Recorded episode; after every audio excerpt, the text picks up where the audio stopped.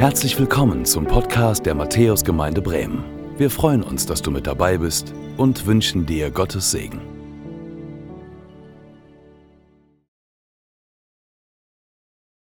Hey, wie cool, dass ihr da seid. Wie schön, dass du da bist. Wenn du zum ersten Mal da bist, ganz besonders herzliches Willkommen hier in der Matthäusgemeinde. Ich bin Philipp, ich bin Teil des pastoralen Teams. Und ähm, wenn du noch nicht so lange hier bist, dann kennst du eine Tradition nicht, die wir hier als Gemeinde haben, aber das macht nichts, weil ich sie kurz erkläre.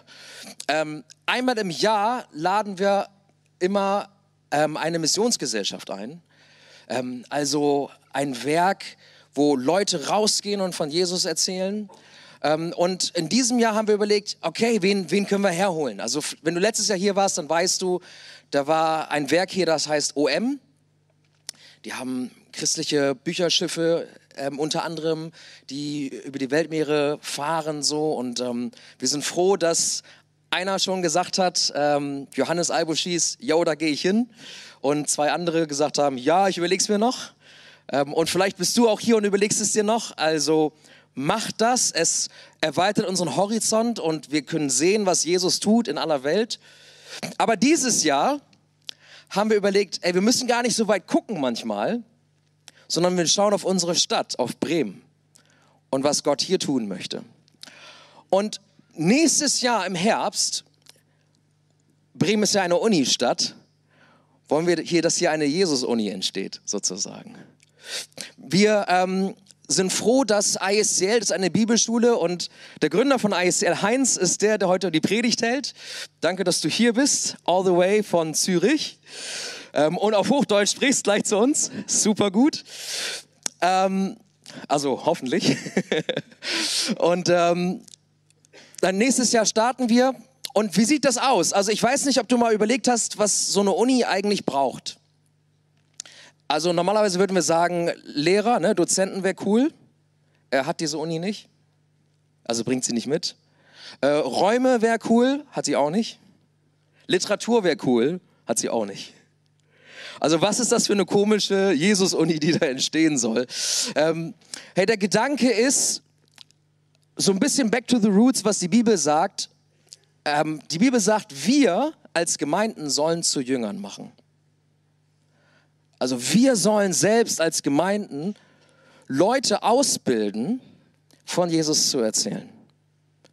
Und das ist der Gedanke von ISCL, zu sagen, hey, nicht irgendwo an irgendeinem Ort, wo Leute drei, vier Jahre hingeschickt werden, sondern hier in dieser Stadt kommen junge Leute oder ältere Leute, vielleicht fühlst du dich auch angesprochen und sagst, vielleicht, ähm, kommen hin in die Hohentorsgemeinde, das ist eine Gemeinde in der Neustadt also mitten, wo die Studenten bereits sind, äh, in Räume, die jetzt noch häufig leer sind, kommen Gemeinden in Bremen zusammen und gründen diese Jesus-Uni und an zwei Tagen der Woche kommen Studenten dort zusammen und studieren miteinander. Aber das Prinzip dieser Uni ist nicht nur, dass man dort einen staatlich anerkannten Bachelorabschluss bekommt, also was machen kann mit seinem Leben danach und mit dem Papier, was man bekommt, sondern wo man zusammenkommt, nicht online, sondern in Präsenz, wo wir einander schleifen können, wie zum Beispiel in unseren Kleingruppen oder Hauskreisen. Wenn du noch nicht in einer Kleingruppe oder einem Hauskreis bist, dann frag mal nach, ob du Teil einer solchen Kleingruppe sein kannst. Aber da schleifen wir einander. Da tauschen wir uns aus, da ecken wir ein bisschen an und das ist gut so, weil es formt unseren Charakter und das ist das, was bei ISCL geschehen soll an diesen zwei Tagen in der Woche. Und es kommen Studenten zusammen aus, hoffentlich nicht nur aus Bremen, sondern auch aus ganz Norddeutschland, die miteinander beten, miteinander Lobpreis haben, miteinander rausgehen auf die Straße. Das ist das vierte. Praxis, es anwenden. Nicht vier Jahre irgendwo studieren, so, the so theoretisch, sondern jede Woche als letzte Unterrichtsstunde rausgehen in die Neustadt. Unter die anderen Studenten und ihnen von Jesus erzählen als letzte Unterrichtsstunde, jede Woche. Ist das nicht cool? Ja, und wir, als wir davon gehört haben, haben wir gesagt, und nicht nur wir als Matthäusgemeinde, sondern viele andere Gemeinden in Bremen haben gesagt, ey, das ist das, was wir wollen. Wir wollen nicht Leute wegschicken und dann kommen die nach irgendwie vier Jahren wieder oder auch nicht, sondern finden irgendwo einen besseren Job. Sondern wir wollen, dass Menschen aus unseren Gemeinden dorthin gehen, in unserer Stadt bleiben, unsere Stadt auf dem Herzen haben, an zwei Tagen dort mit anderen Christen, die vielleicht gar nicht aus der Landeskirche kommen, sondern ganz woanders her, sich schleifen und dann am dritten, vierten Tag selber studieren oder hier in der Gemeinde arbeiten. Merken, wie passt denn das, was ich montags, dienstags so gelernt habe, mit dem, was ich so erlebe im Kindergottesdienst oder im U-Treff? Wie passt denn das eigentlich zusammen? Und dann am Montag wieder zusammenkommen. Begleitet von Mentoren und die Dozenten, das sind wir selbst. Als Pastoren, als ehemalige Pastoren, wenn du Theologie studiert hast, kannst du Dozent werden von dieser Jesus-Uni, die es in Bremen geben soll. Und das ist ein Konzept, das hat uns so begeistert. Und ey, ich bin so froh, Heinz, dass du da bist. Einmal einen Applaus und ich lade dich hier zu uns nach vorne ein.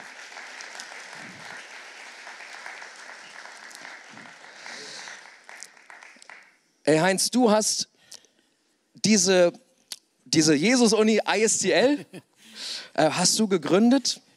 Und äh, nicht nur diese Bibelschule, sondern auch das IGW, wo wir Vielleicht wisst ihr das, unsere Kim Alas studiert da, unser Gemeindepraktikant Noah Heinzel ja. studiert da. Ähm, IGW hast du gegründet, Jawohl. Walzhausen und du hast auch Gemeindebewegung yes. äh, gegründet und äh, gestartet. Vielleicht kennt ihr ICF, so eine kleine Gemeindebewegung. ähm, das, das, das, hast du mitgestartet. Leo Bigger war so dein Ziehsohn, einer deiner ja. ersten Studenten. Ähm, ja.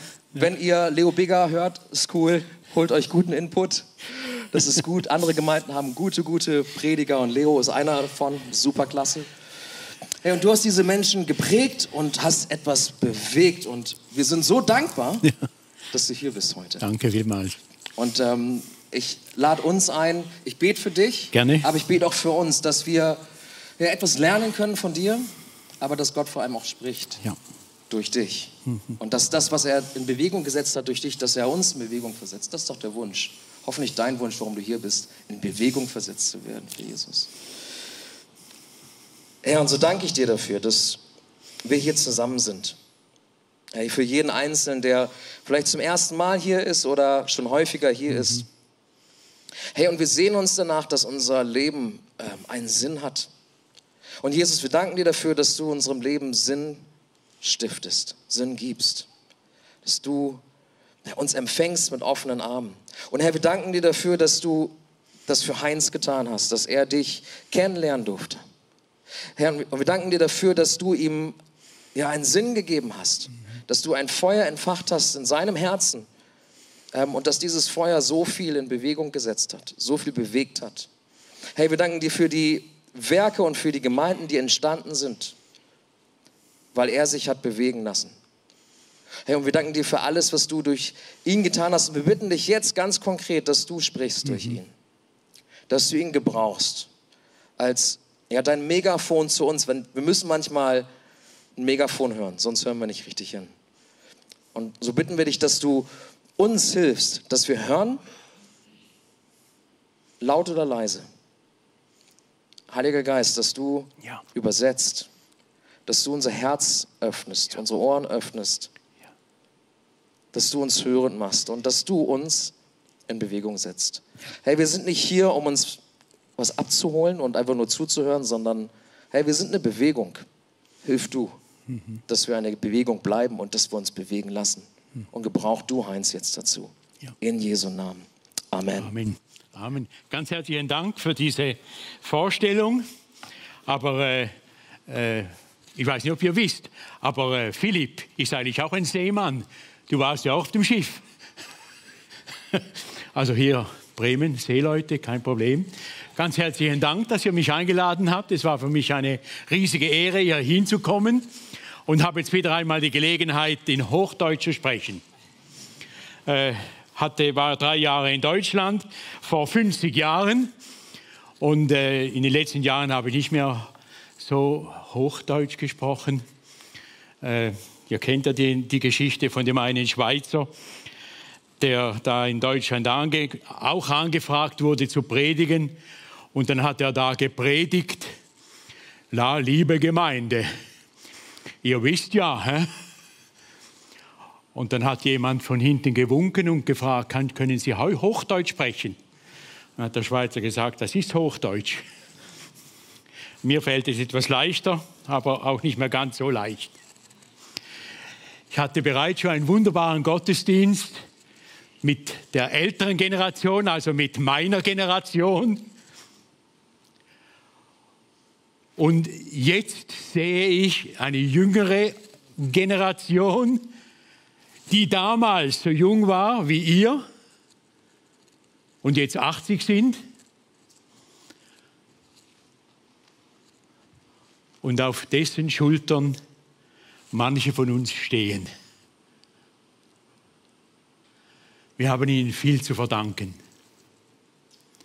Und in einer gewissen Weise haben sie die Fackel weitergegeben und uns in die Hand gedrückt. Wir sind jetzt die, die richtig am Puls der... Wir, ihr. Ich bin 78. Was bilde ich mir da ein? Also ich sage trotzdem wir, ich bin auch dabei. Jetzt sind wir dabei, die jüngere Generation, die Fackel des Evangeliums weiterzutragen. Wir haben Energie, wir haben Power, wir haben Träume, wir ja, es, ist nicht von, es kommt nicht von selbst, dass die Regierungen 18-Jährige einziehen für die Armee. Ich war selbst im Militärdienst in der Schweiz, neutrale Armee, versteht ihr, wir haben geschossen mit, mit blinder Munition.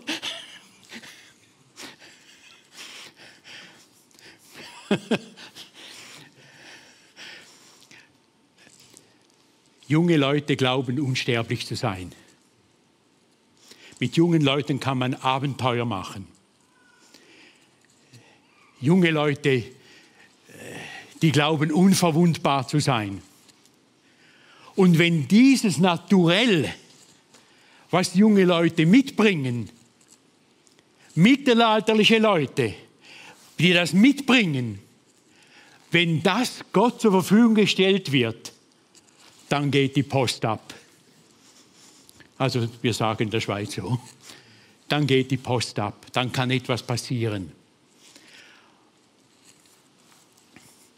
In Apostelgeschichte 18 haben wir eine interessante Geschichte.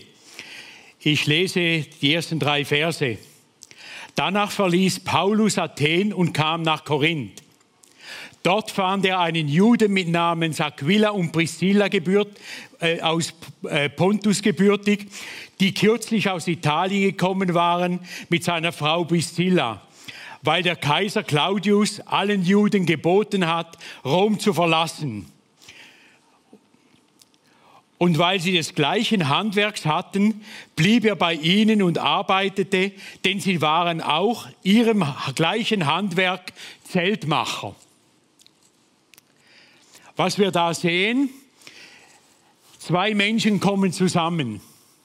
Die einen als Flüchtlinge von Rom, weil sie Claudius rausgeworfen hat, und Paulus auf der Missionsreise, weil er missionieren wollte. Und so kamen die zusammen. Jetzt stellen wir uns mal so einen orientalischen Markt vor. Sie waren des gleichen Handwerks, Zeltmacher. Man kann sich das ohne weiteres so vorstellen. Am Straßenrand hatte er sein Geschäft. Saß vielleicht auf dem Boden und flickte Stoffe zusammen. Vielleicht gehörte auch dazu, dass sie eine Art Sattlerei hatten, also Pferdegeschirr. Ich komme vom Bauernstand, ich weiß was, von was man da redet. Dass da irgendwas mit Leder kaputt gegangen ist, Taschen, die über die Esel gelegt wurden. Sie waren da und wenn etwas zu flicken zu machen war oder ein Auftrag kam, hat Aquila und Priscilla eben wie gesagt, diese Flüchtlinge haben dort äh, gearbeitet. Und Paulus kam dazu. Er war, ging durch die Stadt, predigte vielleicht, sprach mit Leuten, ah, setzte sich hin und sagte, oh, gebt mir eine Nadel in die Hand, ich helfe ein bisschen mit. Jetzt der orientalische Markt, Die Leute gingen durch.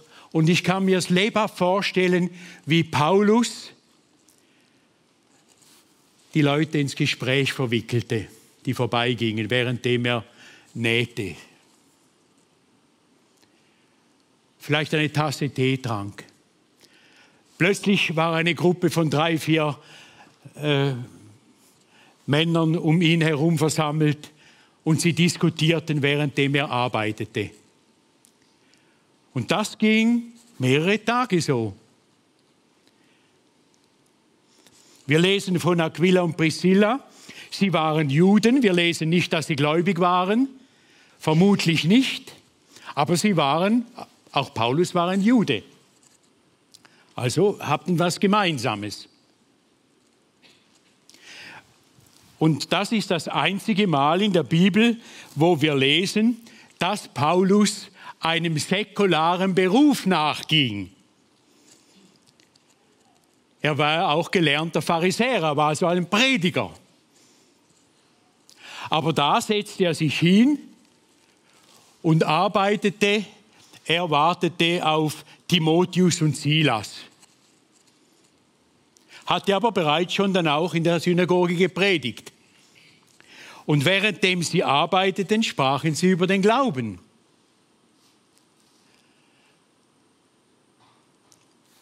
Vor Letzte Woche hatten, vor einer Woche, äh, hatten wir ein Meeting mit einigen Leitern, zusammen mit meinem äh, Mitarbeiter, oder er ist jetzt mein Chef, Stefan von Rütti, der die Schule leitet. Und dann kam die, die, das ganze Thema auf, Work, Freizeit, Balance. Und er hat gesagt, was für ein Blödsinn. Ich bin 70 Stunden in der Woche für Christus unterwegs. Sei es in der Familie, privat, an der Arbeit oder sie mit jemandem redet. Ich kann das nicht trennen. Ich bin, ich bin, ich bin die verkörperte Sendung von Jesus. Egal wo ich bin. Und das stimmt. Und das stimmt. Und das war Paulus da auch.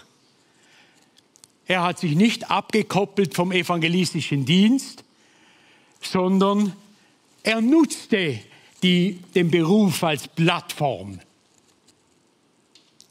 um von Jesus zu reden. Und er hat von Jesus geredet. Wir lesen später ab Vers 18, dass sie weiterzogen und segelten nach Syrien. Und zwei Leute hat er angeworben, die mitkamen. Seine Arbeitgeber Aquila und Priscilla hatten sich dem Team Paulus angeschlossen.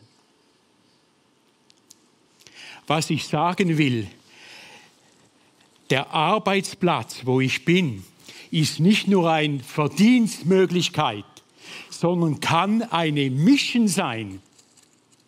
Für Paulus war es eine Mission. Und ich höre immer wieder die, die Ausrede, ja, ich, ich, ich fordere immer der Leute aus, geht in den vollzeitlichen Dienst, in die Mission, gebt das Beste für Gott. Verkauft euer Leben so teuer wie möglich dem Teufel. Ich habe die Entscheidung so getroffen ich, ich, ich, wurde heraus, ich war auch mit OM unterwegs und da wurde ich so herausgefordert, mein Leben Gott zu weihen. Und dann habe ich mich gefragt, wie kann ich Gott dienen? Wie kann ich am meisten für Jesus bewegen? Und die Antwort war, wenn ich mehr Stunden Zeit habe. Und so kam ich in die Aufgabe hinein, in der ich jetzt bin. Und es ist wahr, Gott hat das bestätigt, das ist so, so gut. Aber wenn ich denn meine Mission im Beruf habe, äh, äh, wie, wie äh, Beruf als Mission, dann passiert etwas. Und Paulus hatte diesen Beruf als Mission gesehen und hat seine Chefs zu Jesus geführt.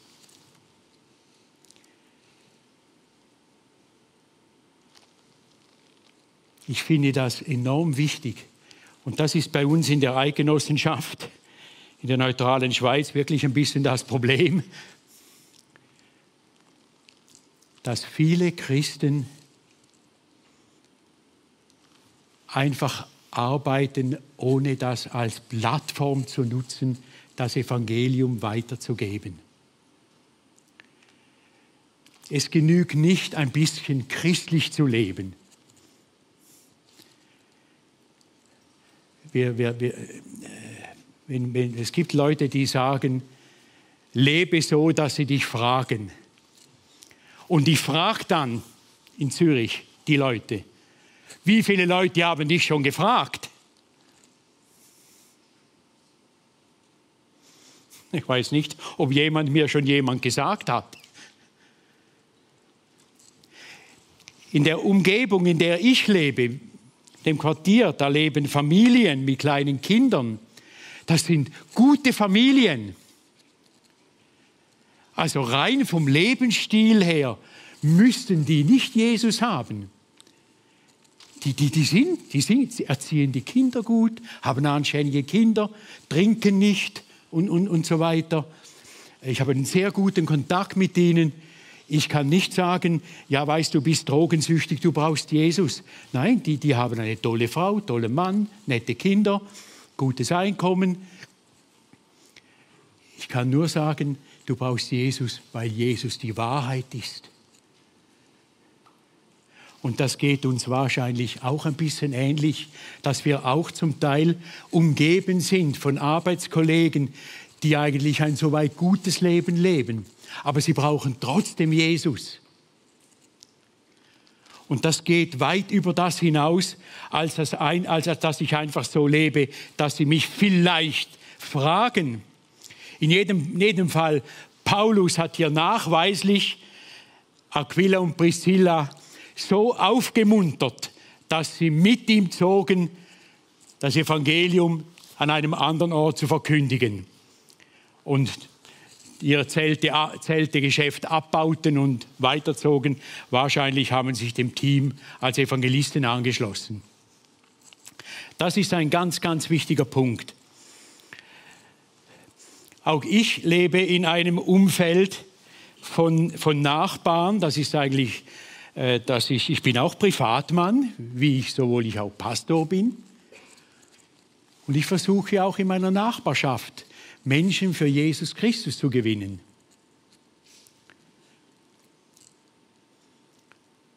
Ich begrüße die Leute, versuche mich ins Gespräch einzuwickeln oder laden uns gegenseitig ein zu einem Café.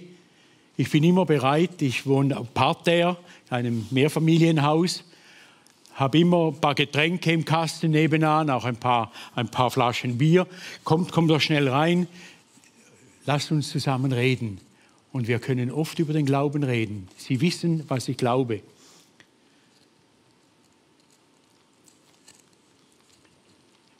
Und mit einigen konnte ich schon beten.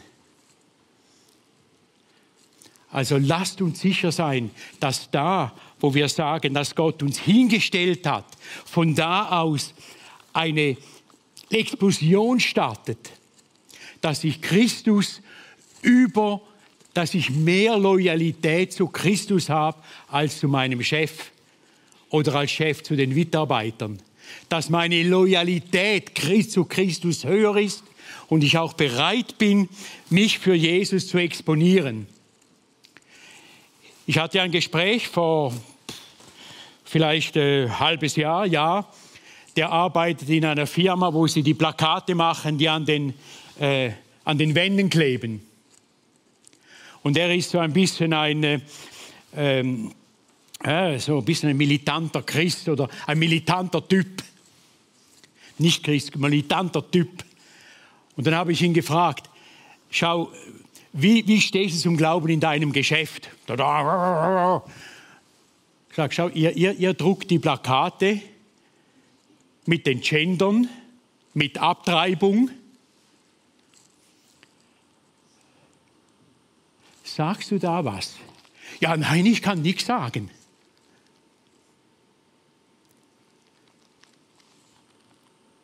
Nein, du bist das Salz der Erde.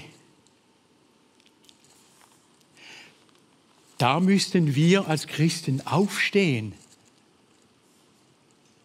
und sagen, nein, da mache ich nicht mit. Ja, er ist mein Brötchengeber. Ja, ist ein Brötchengeber. Aber du bist kein Salz in dieser Welt.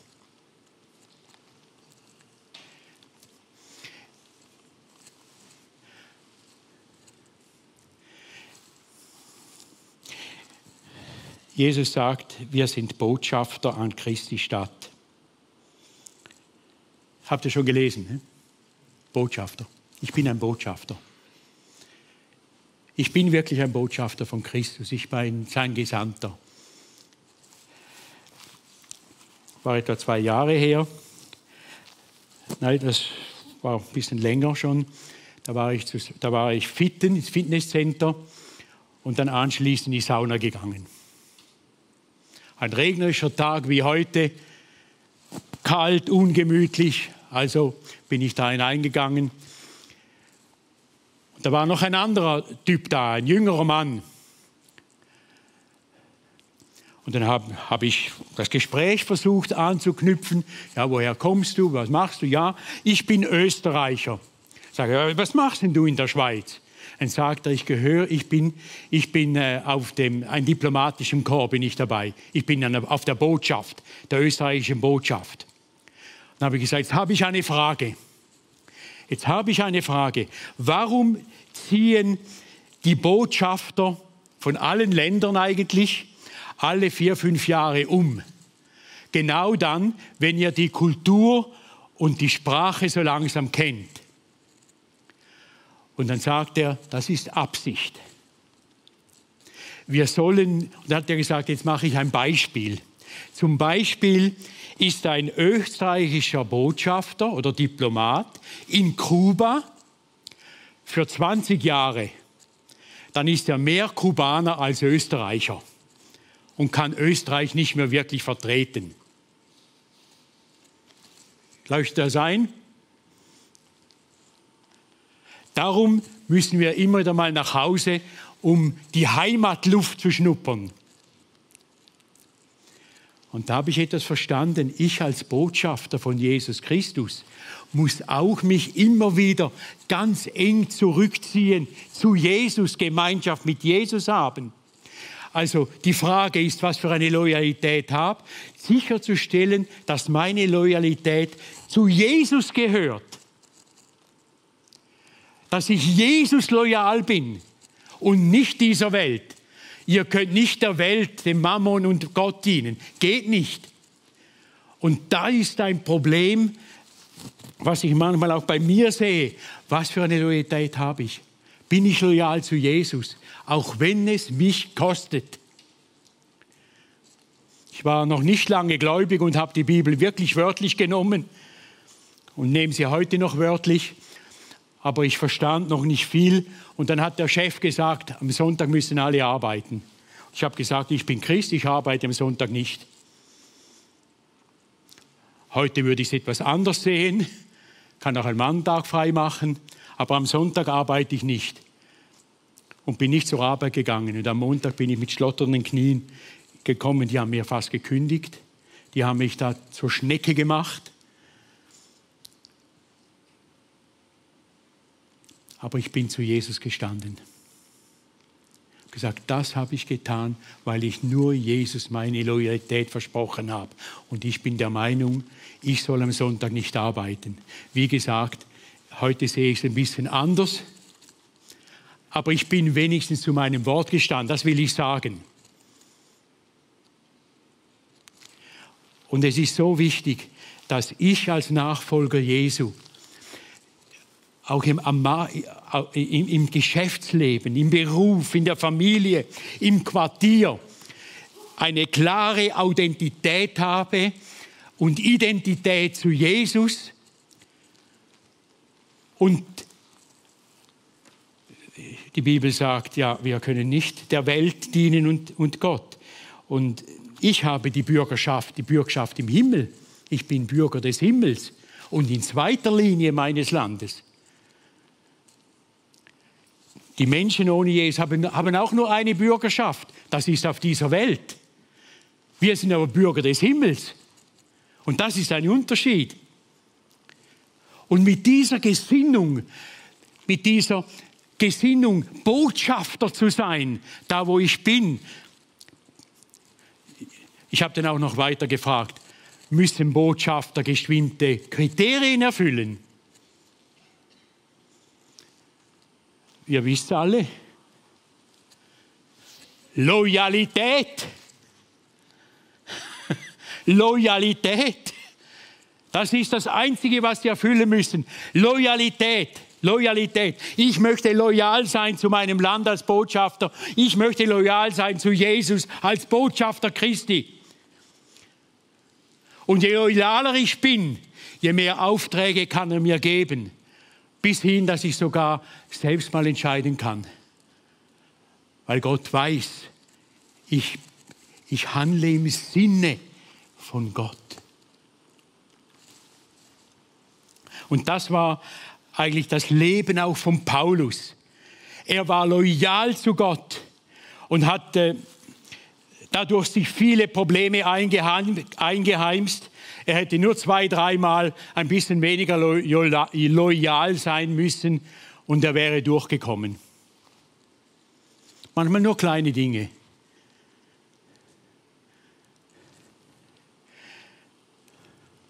Meine beiden Söhne, die sind in Kambodscha Mission. Und letztes Jahr, vorletztes Jahr, kam ein Mädchen zum Glauben mit 13 Jahren.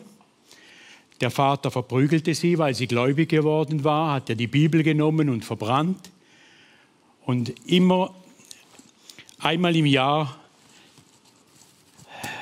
kommt gewöhnlich die Familie zusammen zu einem buddhistischen Fest.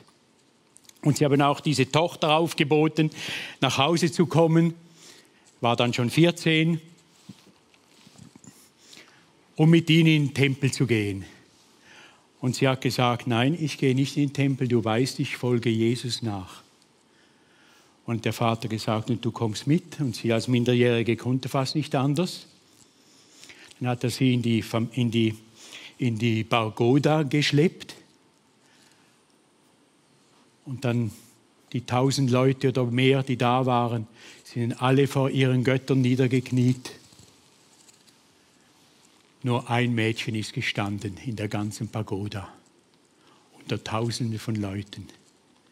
Dieses 14-jährige Mädchen. Sie ist gestanden. Der Vater hat sich da vor dem Buddha gebeugt. Und dann hat er es gesehen und hat sie, ge, hat sie gepackt. Komm runter. Und sie sagte, nein, ich folge Jesus nach. Ich knie von niemand anderem nieder. Und dann sind sie nach Hause gegangen und der Vater, der sie aufgeschlagen hat, ist zu ihr gekommen und hat gesagt, ich respektiere deinen Glauben. Ich hätte nicht gedacht, dass du für das einstehen würdest. ein 14-jähriges Mädchen. Und ich kenne ein halbes Dutzend solche Geschichten. Wie Mädchen und Jungs, die meisten Bekehrten sind junge Kinder, sind eigentlich Kinder und Jugendliche. Wie die stehen, auch wenn sie zu Hause Verfolgung haben. Lasst uns diesen Geist wieder neu in uns entfachen, für Jesus aufzustehen, klarer Standpunkt zu haben auch wenn wir angegriffen werden. Ich kann eines sagen, ich erlebe das auch in der Nachbarschaft. Sie achten mich, dass ich dazu stehe. Sie verachten mich aber auch, dass ich zu Jesus stehe. Aber sie nehmen mich ernst. Paulus war ein bisschen entmutigt, weil er so viel Widerstand hatte.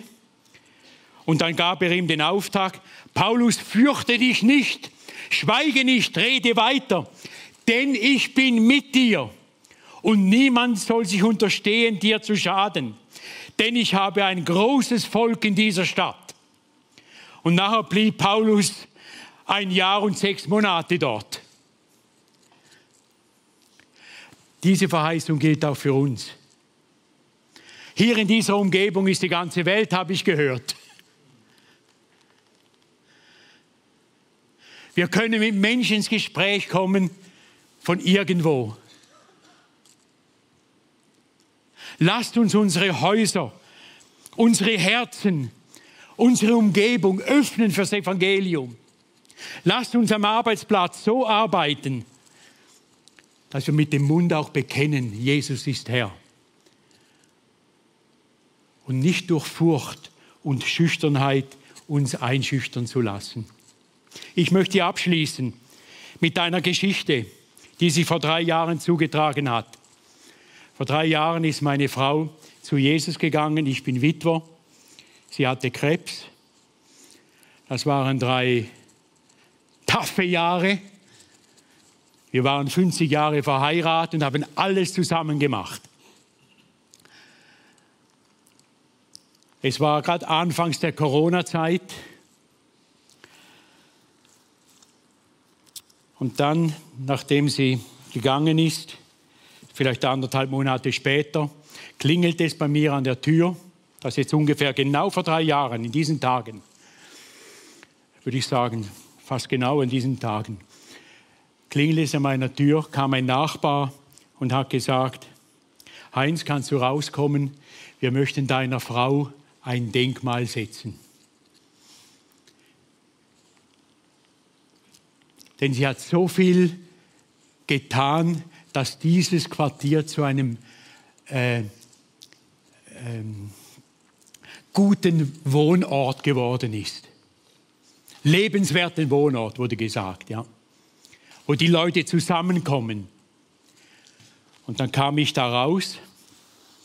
Da standen sie im großen, im großen, großen äh, äh Corona-Zirkel. Und dann haben sie da vom Carport unter einem weißen Leintuch etwas nach vorn gebracht, unter den Quartierbaum. Und darunter war eine Eichenbank mit der Aufschrift in Erinnerung für Annelis. Und dann haben verschiedene nicht, nichtgläubige Menschen Zeugnis gegeben, wie sie ihnen geholfen hat.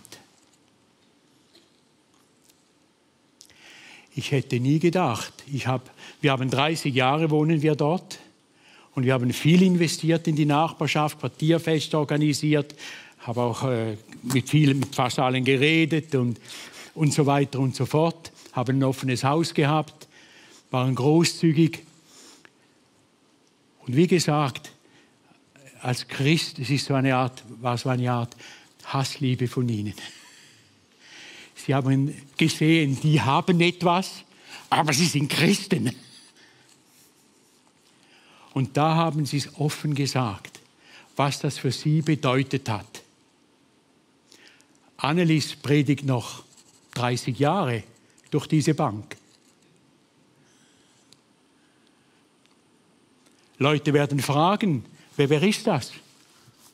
Ich laufe jeden Tag dran vorbei und jedes Mal werde ich erinnert, was für eine fantastische Frau ich gehabt habe, was für eine Dienerin von Jesus Christus. Und das wünsche ich für uns alle, dass uns ein Denkmal gesetzt wird. Ein Denkmal, diese Frau, dieser Mann hat Spuren hinterlassen, dem man folgen kann und zu Jesus kommt. Das, das ist mein, mein Ziel.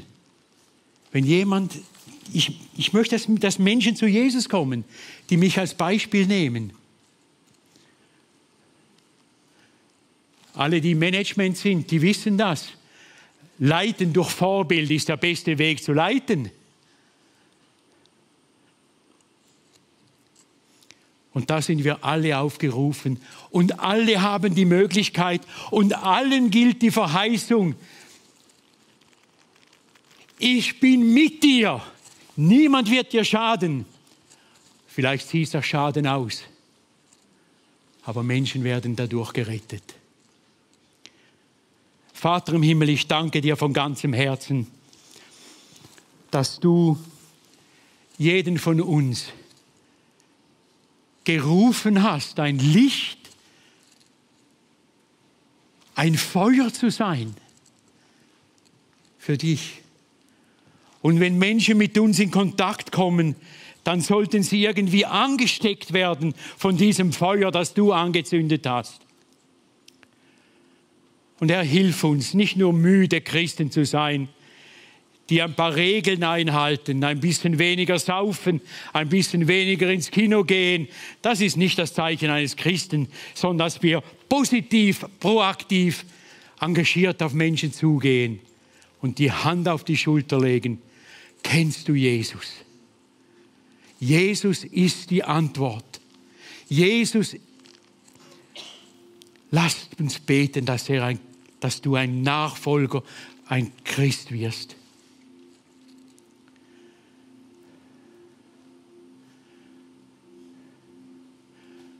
Und Herr Jesus Christus, wir repräsentieren in dieser Kirche so viele Familien, so viele Einzelpersonen.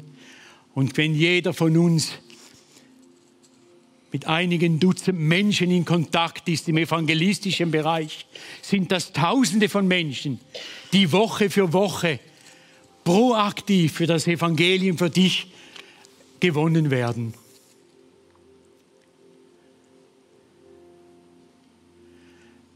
Du hast verheißen, wenn wir gehen, bist du mit uns. Und wenn wir nicht wissen, was zu sagen, du hast das richtige Wort für uns. Herr, wir möchten, ich möchte, mich, ich möchte wirklich es mit Jesaja sagen. Herr, ich stelle mich zur Verfügung. Du hast den Mann gefunden, den du gesucht hast. Ich bin bereit zu gehen und dem Volk das Evangelium zu verkündigen.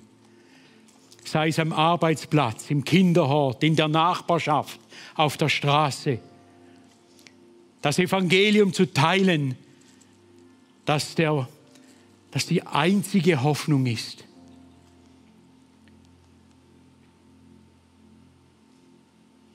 Danke, dass du jeden von uns mit einer so hohen Berufung berufen hast eine Berufung, die seinesgleichen sucht. Und Paulus sagt in Galater 2,20, ich habe aufgehört, mein eigenes Leben zu leben. Und was ich jetzt lebe, lebe ich im Namen, im Auftrag Gottes.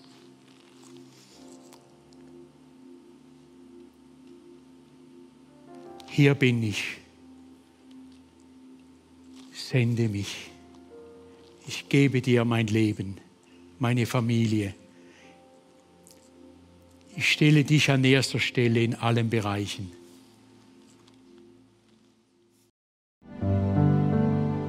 Danke fürs Zuhören.